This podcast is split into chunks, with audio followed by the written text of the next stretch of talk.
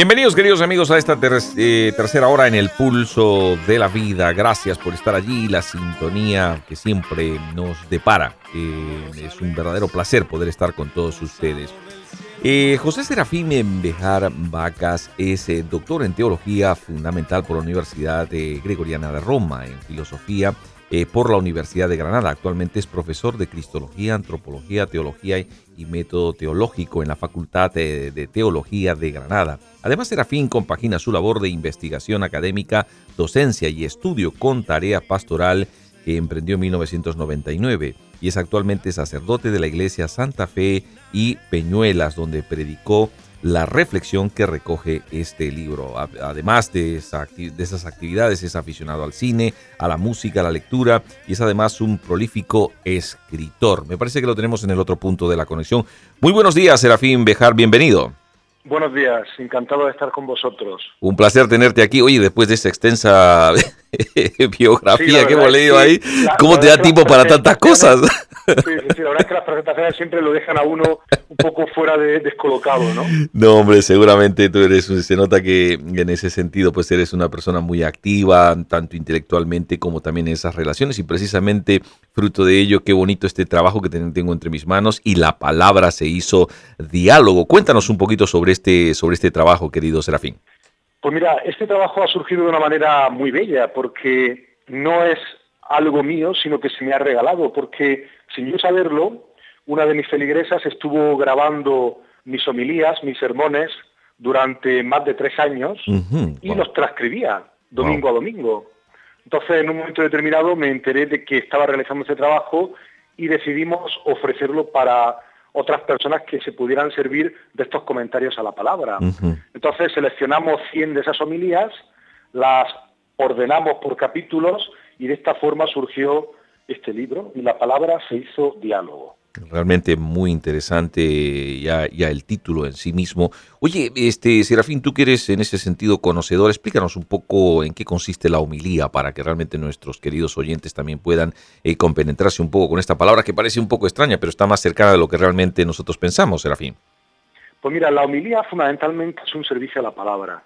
Es importante caer en la cuenta de que nosotros no estamos por encima de la palabra, nosotros no hacemos la palabra, no podemos manipular la palabra, esa palabra con mayúscula que viene de Dios, sino que al contrario es la palabra la que nos hace a nosotros. Entonces la homilía fundamentalmente para todo predicador, sacerdote, pastor, tiene la función de ponerse al servicio de la palabra de tal forma que esa palabra con mayúscula que procede de Dios se convierta en vida en nuestras propias vidas. A mí me gusta mucho decirle a mi gente que no somos nosotros los que leemos la palabra, sino que es la palabra la que nos lee a nosotros. Y en este sentido tiene el potencial de rehacernos por dentro y de renovarnos. La humilía tiene fundamentalmente esta función, que la palabra de Dios con mayúscula se haga vida en nosotros.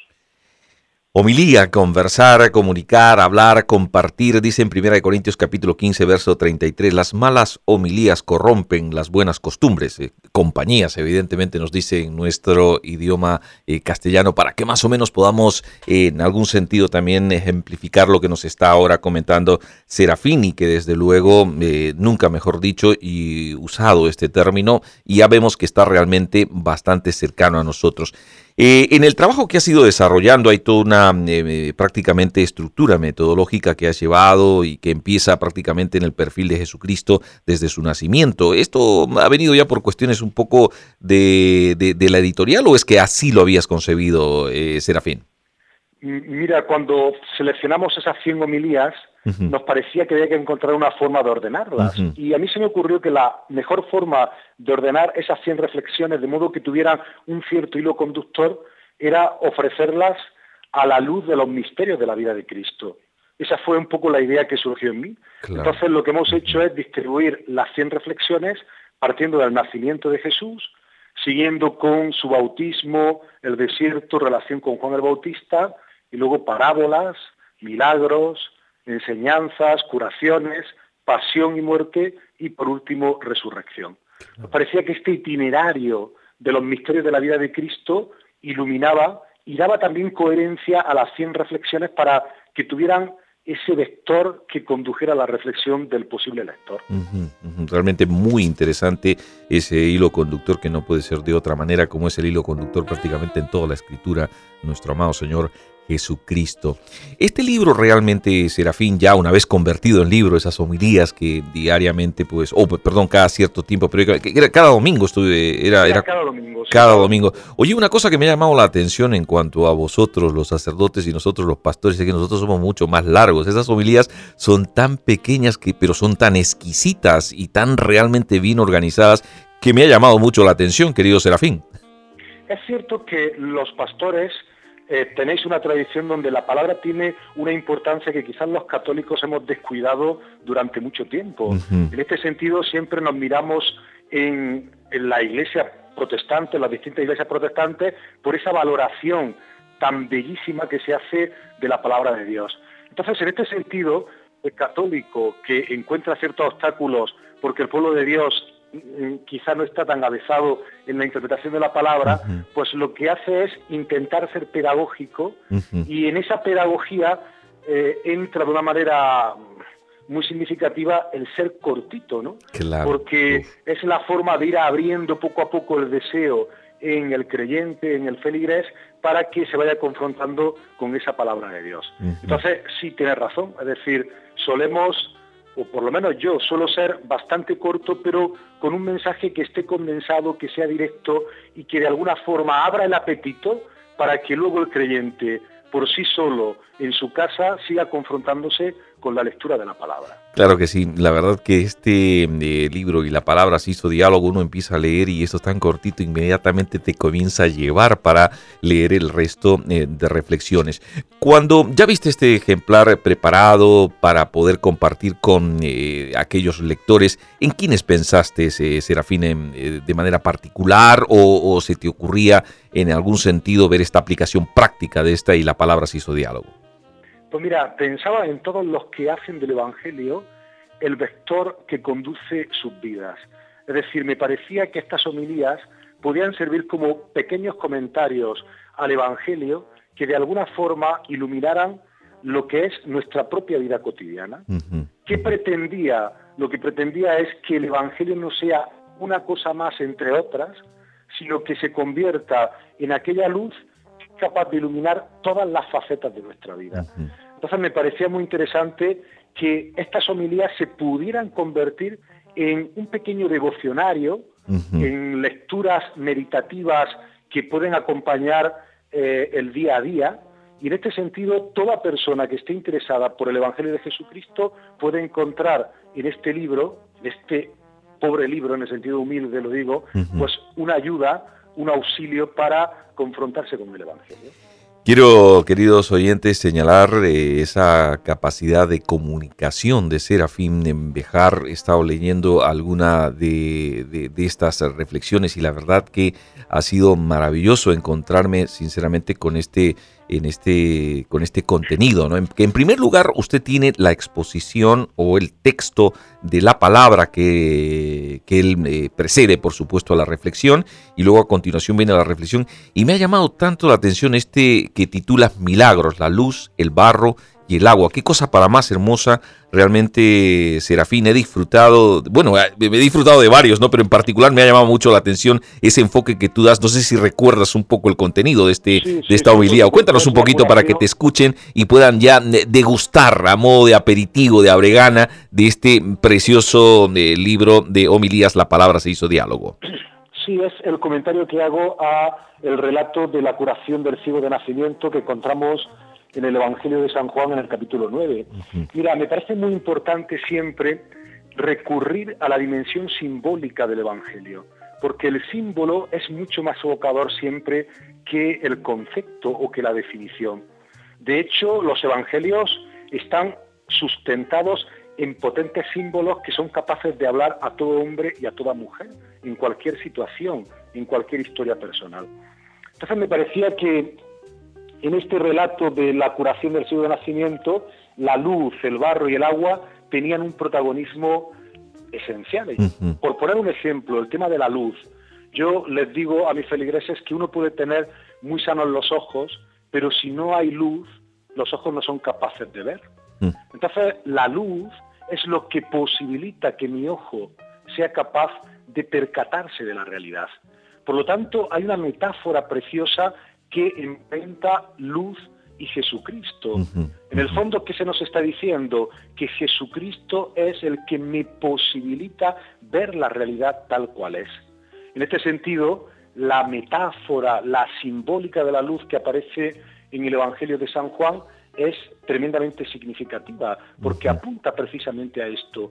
Sin Cristo estamos ciegos. Y efectivamente, efectivamente, maravilloso. Oye, y otra cosa que me gustó es esa idea que se sugiere también en el hecho del paralelo entre el Padre y el Hijo, ¿no? Dice que el Hijo no hace sino aquello que ve hacer al Padre. Y vemos ese elemento, aunque está evidentemente en el Génesis interviniendo toda la divinidad, hagamos al hombre según nuestra imagen, según nuestra semejanza y las manos de Dios formando a través de ese barro el hombre y soplando ese aliento de vida. Pero vemos también ese paralelo en la obra del Hijo, ¿no? Al respecto de este barro que prácticamente amasa para poder eh, dar eh, a, ese ciego que prácticamente algunos dicen, algunos eh, comentaristas que inclusive es muy probable que parte del, globo ocular no tendría ese ciego y que prácticamente con esa acción regeneraría por completo ese, ese, ese aparato visual, ¿no? Que, que me parece muy interesante. Así que yo no sé si esta también es un poco tu intención cuando hablas de ese barro que está haciendo Jesús. Sí, por supuesto, porque el texto de este relato del ciego de nacimiento probablemente perteneció en las iglesias primitivas a una catequesis bautismal. Ah, Evidentemente lo que se nos está diciendo es que el bautismo nos rehace. Y entonces hay un trasfondo bellísimo, como estás reconociendo tú, que hace referencia al momento en el que Dios modela con sus manos del barro de la tierra y da lugar al primer hombre y a la primera mujer. Ese momento donde Jesús escupe en el suelo, amasa barro, lo pone en los ojos del ciego, está diciendo que en Cristo se hace patente la nueva creación, una creación que ha llegado al culmen de su propia plenitud. Por lo tanto, es cierto que ese relato del cielo de nacimiento está preñado de significatividad bíblica. ¿no? Esto habría que referirlo a lo que comentaban los padres de la Iglesia, y es que la Biblia explica la propia Biblia. Y esto es algo que también está muy presente en las distintas homilías que ofrezco en este libro. He intentado poner de manifiesto que la mejor forma de interpretar los textos es en el contexto global del propio pensamiento bíblico. Vuelvo a repetir esa frase que me parece genial de los padres de la Iglesia. Es la Biblia la que explica la propia Biblia sin lugar a duda un libro realmente maravilloso que yo recomendaría para que tanto pastores, aquellos que también les encante eh, los tiempos devocional, pues puedan realmente tener en sus manos y la palabra se hizo diálogo, decir que esto está realmente a la venta, este material disponible en Librería Cristiana Emanuel y que realmente pues eh, está a su alcance. Mira, nos quedan exactamente, vamos a seguir hablando un poquito con Serafín Bejar, quien amablemente ha dejado un montón de cosas que tenía que hacer para cedernos esta entrevista y te agradecemos ya, Serafín, desde luego, por ese, por ese detalle. Pero a mí me gustaría que en estos cinco minutitos, a las llamadas que se produzcan al 912-882200, 912-882200, vamos a sortear entre todas ellas, pero lo tenemos que hacer rápidamente ya y la palabra se hizo diálogo. Un ejemplar que nos ha cedido fina cortesía Teucos, la editorial que precisamente está, eh, ha editado este precioso libro y está allí trabajando y desarrollando este sueño probablemente de Serafín Bejar y que evidentemente pues está ahora en nuestras manos. Y la palabra se hizo diálogo, así que llamen por teléfono al 912 88 2200 912 88 2200. Y así que en cinco minutitos vamos a cerrar y estaremos dando a conocer, eh, bueno, le vamos a decir aquí a Serafín que nos ayude en esta, eh, en esta tarea maravillosa de poder elegir entre todos los que han llamado eh, a un ganador. Así que, bueno, Serafín, dicho esto, tú también eres autor de otros, de otros, de, otros libros que has escrito. Cuéntanos un poquito sobre esa digamos, toda esa, eh, eh, eh, el resto de tu producción como escritor que, has tenido también. ¿Qué, títulos tienes?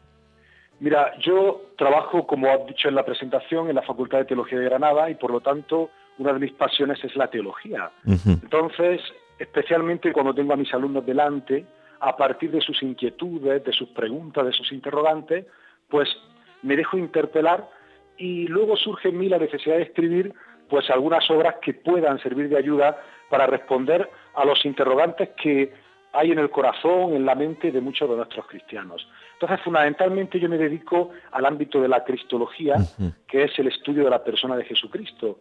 Las obras que he publicado hacen referencia fundamentalmente a esta idea de la teología.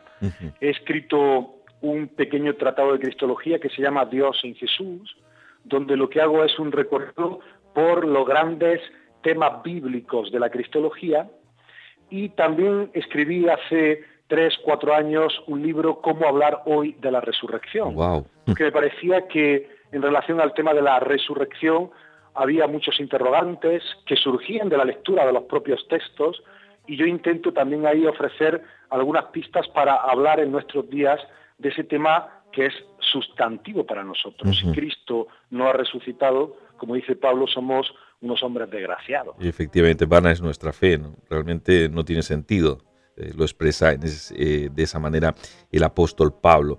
Y cinco razones para creer, también otra... Este, ese libro no es exactamente del ámbito de la cristología, sino que estaría más bien en el ámbito de la apologética, de la teología fundamental, claro. donde lo que intento ofrecer son cinco vías de acceso al misterio. Es decir, intentar ofrecer a las personas que se encuentran en el linde entre la fe y la no fe, la creencia y la no creencia, algunas razones que sean capaces de estimularles para buscar y efectivamente para ver que la fe no es algo irracional, sino que la mejor manera de ejercer nuestra propia razón es precisamente teniendo una mirada de fe. En definitiva, lo que se trata en ese libro, Cinco razones para creer, es poner de manifiesto cómo la razón y la fe no son antagónicas ni enemigas, como tantas veces no hay que creer este mundo moderno, sino que son dos alas que nos ayudan a contemplar la verdad.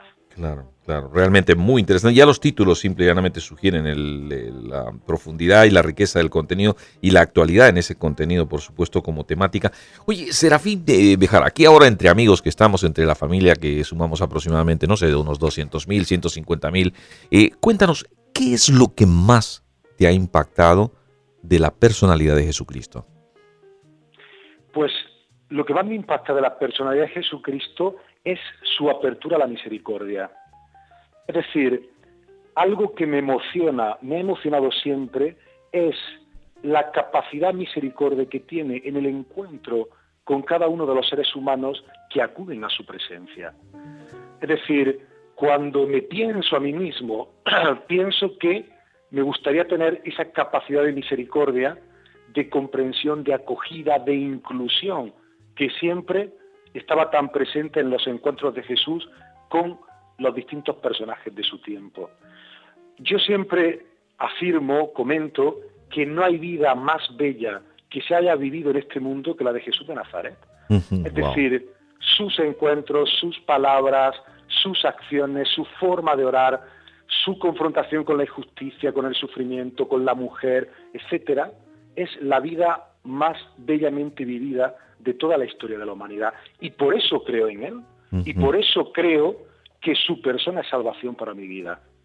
Claro que sí, maravilloso. Es decir, no se trata de una fe ciega, sino se trata de una fe que ha surgido al amparo de contemplar esta vida tan bellamente vivida. Claro, claro. Oye, eh, Serafín, la verdad que maravilloso lo que estás eh, comentando.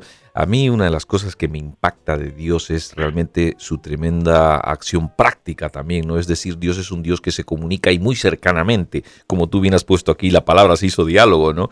Y esta manera práctica de ser Dios a mí realmente me cautivó y porque yo venía de las líneas del marxismo y hay una máxima allí que se expresa en ese pensamiento ideológico y se dice que la única verdad es aquella que se comprueba en la práctica, ¿no? Y digo yo, qué bueno, Jesucristo es la verdad y se comprueba de una manera práctica como nosotros podemos comprobar en nuestra propia experiencia y esa experiencia está abierta para todo aquel que quiera tener precisamente ese encuentro con nuestro Señor Jesucristo.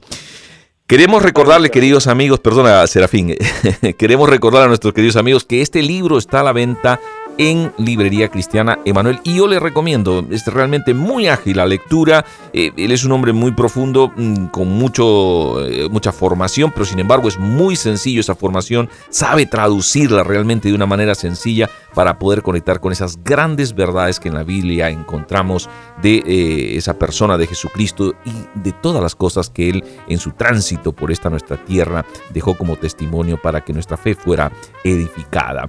Y bien, dicho esto, querido eh, Serafín, tenemos eh, cinco personas que nos han llamado. Rosalía, Encarnación, Pilar Suárez, Wilson Landine, Paloma Sebastián, Victoria Madrid. Así que Vamos a, entre estos cinco nos vas a tener que dar un número del 1 al 5 y ojalá tuviésemos para todos, ¿no? Realmente sería una verdadera alegría, ciertamente, poder regalarles, pero no, no es posible y así que mm, eh, realmente vamos a del 1 al 5. Eh, hay dos más, hay dos personas más. Bueno, del 1 al 7, del 1 al 7, mira, perfecto el número. Así que del 1 al 7, querido Serafín, ayúdanos, por favor. Espíritu, el 3. Bueno, estupendo. Y el ganador, el ganador, y felicidades es Wilson Landine Carmango. Wilson Landine Carmango. Muchísimas gracias a todas las personas que nos han llamado y así que mm, solamente había uno. Gracias por haber eh, inmediatamente respondido a este llamado para participar en este sorteo. Eh, Serafín, em, lo que tengas ya para añadir a esta entrevista y que nada, pronto te veremos aquí porque estarás en presentación eh, de, este, de este libro, ¿no?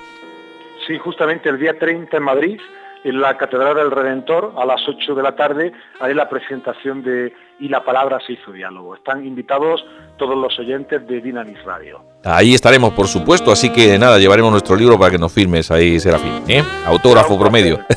Porque aquello ahora, de momento, uno dice, bueno, pues eso, por aquí el autógrafo. Espérese usted que pase el tiempo, don Serafín, dará mucho que hablar. Pues un placer haberte tenido con nosotros, querido Serafín, y nada, hasta otro momentito en, que volvamos a estar juntos nuevamente mm, eh, eh, en Dinamis Radio. Un abrazo muy fuerte y que el Señor lo bendiga. Lo mismo, un abrazo muy fuerte, querido Serafín, que Dios te bendiga.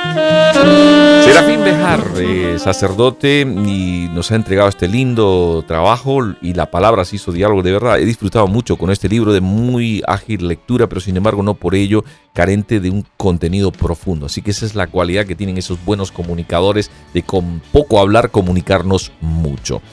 Y bueno, vamos a ir a otro tema musical y, este, en este el título nos dice Permiso para soñar.